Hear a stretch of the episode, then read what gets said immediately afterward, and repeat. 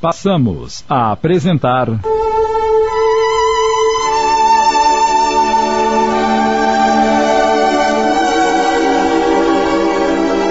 Mudança de Rumo. Minissérie de Sidney Carbone inspirada na obra de Richard Simonetti.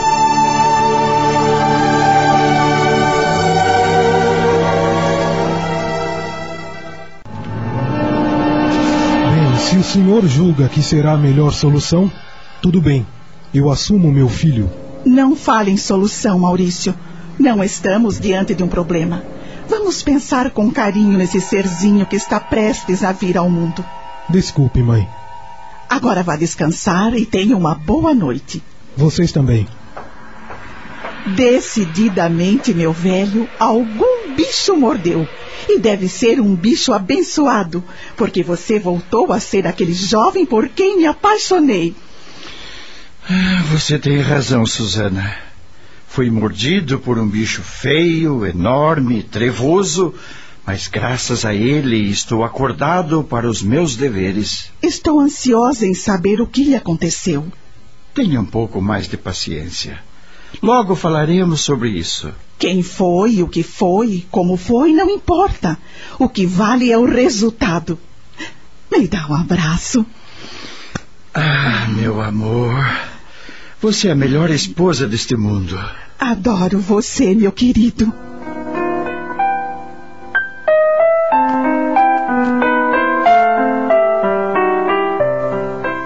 Às 23h55, deitado após a oração que voltara a exercitar pela manhã e à noite, propondo-se sempre a dedicar a existência a serviço do Cristo, Belisário avaliava a situação que estava vivendo.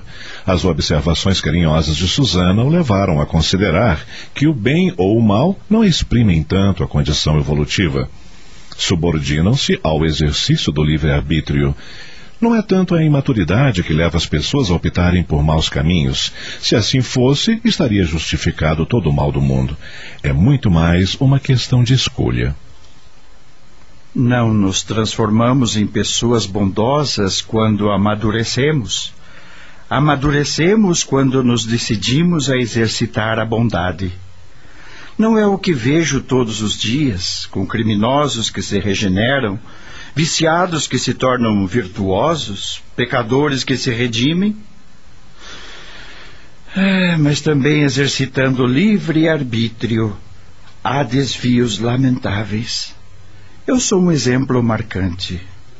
Ah, bons tempos aqueles em que vibrava no entusiasmo juvenil de mudar o mundo, de fazer algo em benefício do bem comum, consciência desperta a conduzir-me por caminhos de virtude.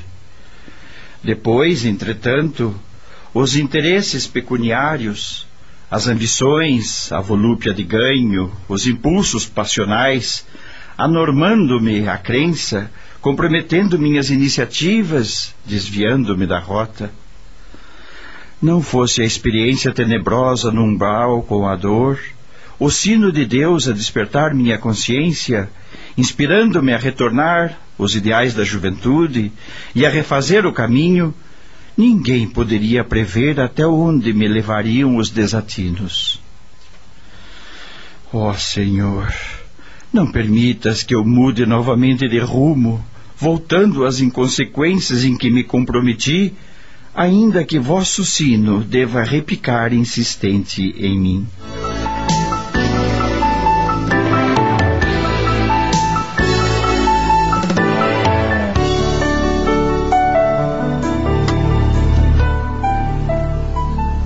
Dia 5 de abril, quinta-feira, 10 e 20 da manhã.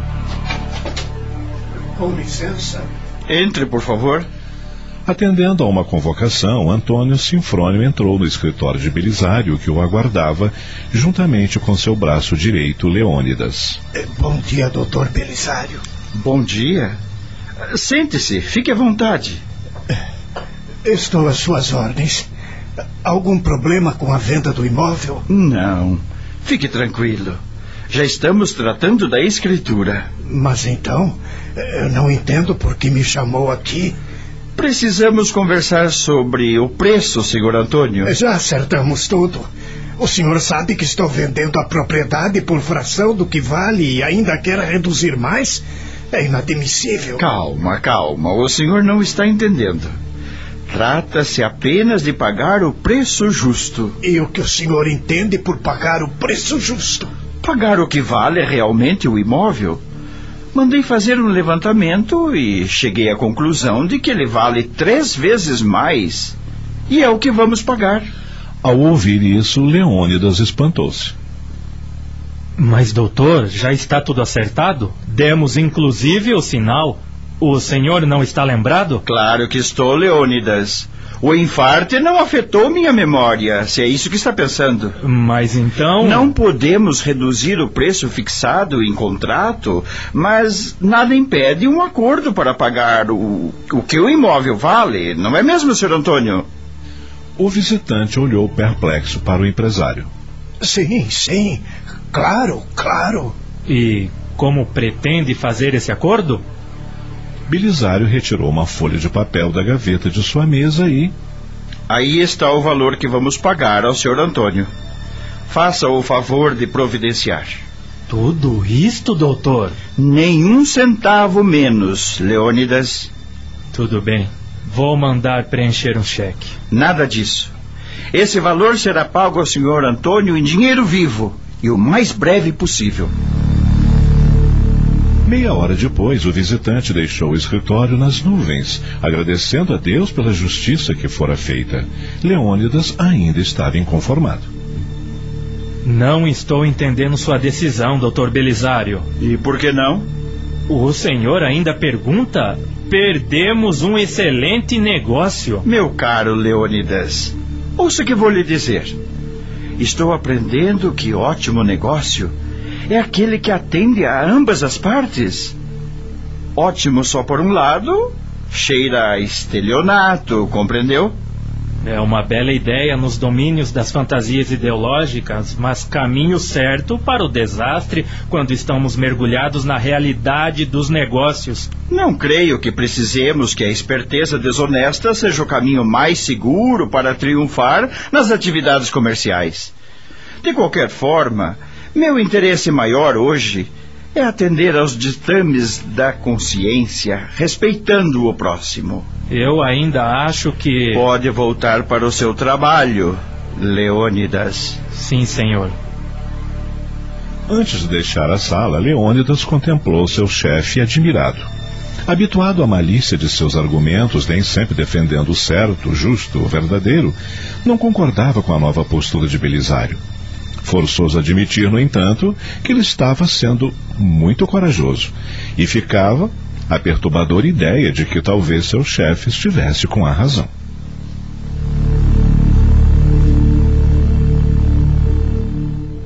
Estamos apresentando.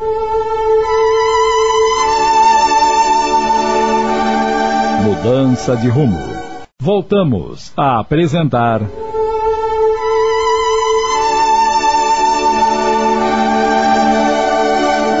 Mudança de rumo. Minissérie de Sidney Carbone.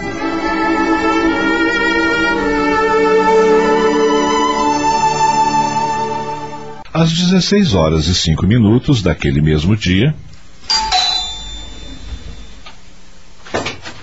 Olá, Lucila.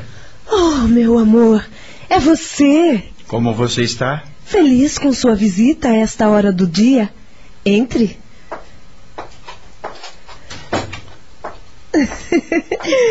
Antes de me dizer o motivo da visita fora de hora, me dá um beijo. Estou com tanta saudade de você. Ele a beijou sem grande entusiasmo. O que há? Lucila percebeu que o amante não se mostrara ardente como de costume, não se entregara naquele beijo, não a apertara nos braços como fazia nos momentos de loucura, mas levou em consideração, afinal, ele ainda convalescia de um infarte. Sente-se. Vou preparar-lhe uma dose de uísque. Não, não quero, obrigado. Ah, desculpe. Você ainda não pode beber por causa dos remédios que está tomando. Eu havia me esquecido. Lucila, sente-se aqui ao meu lado. Claro, meu amor. E então? Você nunca aparece a esta hora? Também estava com saudade da sua Lucila, não é? Pois o que está esperando para matar essa saudade? Sou toda sua, meu amor. Ah, Não, Lucila, não me agarre desse jeito, por favor. Por quê? Porque eu não quero. O que está acontecendo, Belisário? Você nunca me tratou assim. Ah, Desculpe, eu não quis magoá-la, mas Mas o quê? minha vinda ao seu apartamento a essa hora da tarde tem um motivo especial. Então fale de uma vez que você está me deixando preocupada. Infelizmente, não podemos continuar nos encontrando. E por quê? Não me diga que alguém descobriu nosso caso e foi parar nos ouvidos de sua mulher? Não se trata disso, graças a Deus. Então por que está dizendo isso? Porque o que estamos fazendo não é certo. E só agora você percebeu? Na verdade, eu tinha consciência do meu erro, mas não queria enxergar. Agora, entretanto, Você está me dando fora, Belisário. não use esse termo, por favor. E o que você quer que eu diga? Prefiro que aceite a separação sem complicações. O quê? E a nossa viagem para a Europa? E os nossos planos para o futuro? Seria ótimo, Lucila, viajarmos e traçarmos planos para uma vida a dois, mas eh, eu não posso continuar mentindo para minha família. Ora, sua família. Você nunca se importou com ela. Sei que não sou a primeira amante em sua vida. Você já teve várias antes de mim. O que está acontecendo realmente? Encontrou outra? Apaixonou-se por ela e por isso está me jogando fora? Não, Lucila, não é nada disso. Não há outra em minha vida e nem pretendo que haja. Jamais encontraria alguém capaz de substituí-la nos embalos da paixão. Então, o que está vendo? Eu confesso que não entendo. Eu. Eu passei por uma experiência muito forte com o infarto e, eh, fazendo uma avaliação de minha existência, eh, cheguei à conclusão de que tenho que mudar de rumo e ser honesto de verdade. E para isso, tenho que me desvencilhar de todas as coisas que não estão nos padrões convencionais, entende? Não, não entendo. Eu não posso lhe dar tudo o que havia prometido, Lucila, porque não é certo. Eu estava enganado e enganando você também. Mesmo que não haja perspectivas para nós de vivermos juntos um dia, eu me conformo em ser apenas a outra. Não me importo. Podemos continuar nos encontrando durante a semana. Não lhe cobrarei nenhuma atitude, eu juro. Por favor, Belisário. Você se tornou uma pessoa importante para mim.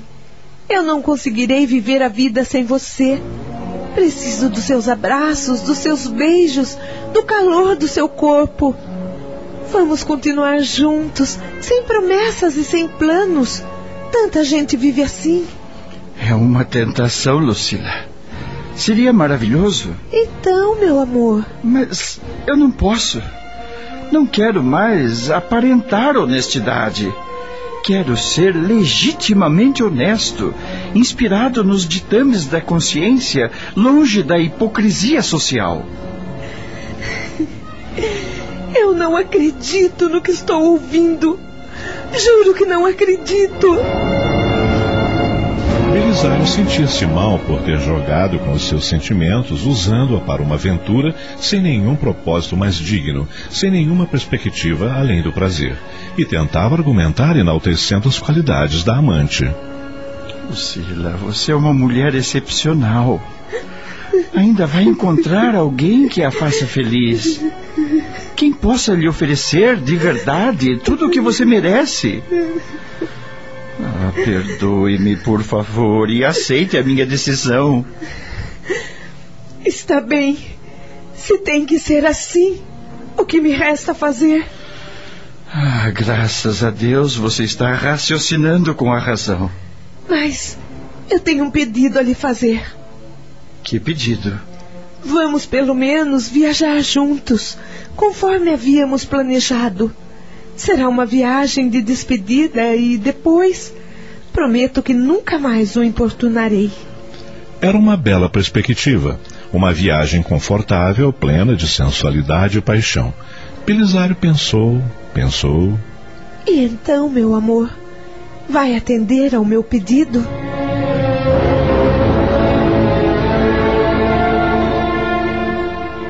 Acabamos de apresentar.